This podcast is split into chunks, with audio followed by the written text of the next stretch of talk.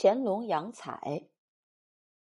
台北故宫去年秋天举办了一个专业展览，取名“华丽彩瓷乾隆洋彩”。同类展览以前没有办过。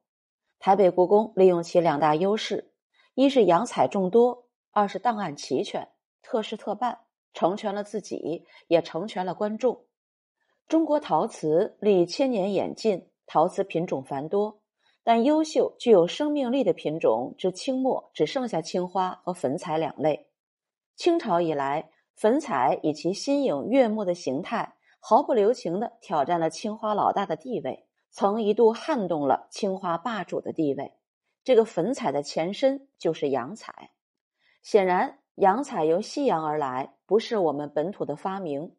中国人的拿来主义历来盛行，甭管是谁的，到我手就是我的。端到篮子里的就是菜，顶多改良或改进一下。洋彩源于西方的珐琅彩，特点是层次丰富，表现细腻；而我们传统的乃是五彩，色单而薄，只强调意而不在乎形。大明一朝五彩，包括斗彩，都以单纯色调色彩平铺直叙，在清朝彩瓷没有现世之前，也是一派欣欣向荣。康熙帝引进的珐琅彩，一改中国传统彩瓷戏曲般的热烈，让中国文人和帝王领略了另类风韵。珐琅彩的层次直接催发了洋彩的诞生。中国彩瓷在雍乾时期如同舞台化妆术，让每一个模特登台时都光彩照人。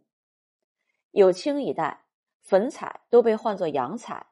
清宫档案记载明确无误，只是日子久了。中国人就会将其改口，起一个本土化的名字，为的是更好生存。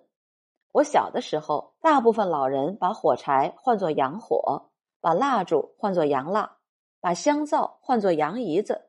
仅一代人过去，这些洋名儿全都远去，留下的还是本土之名。虽然土，但是美。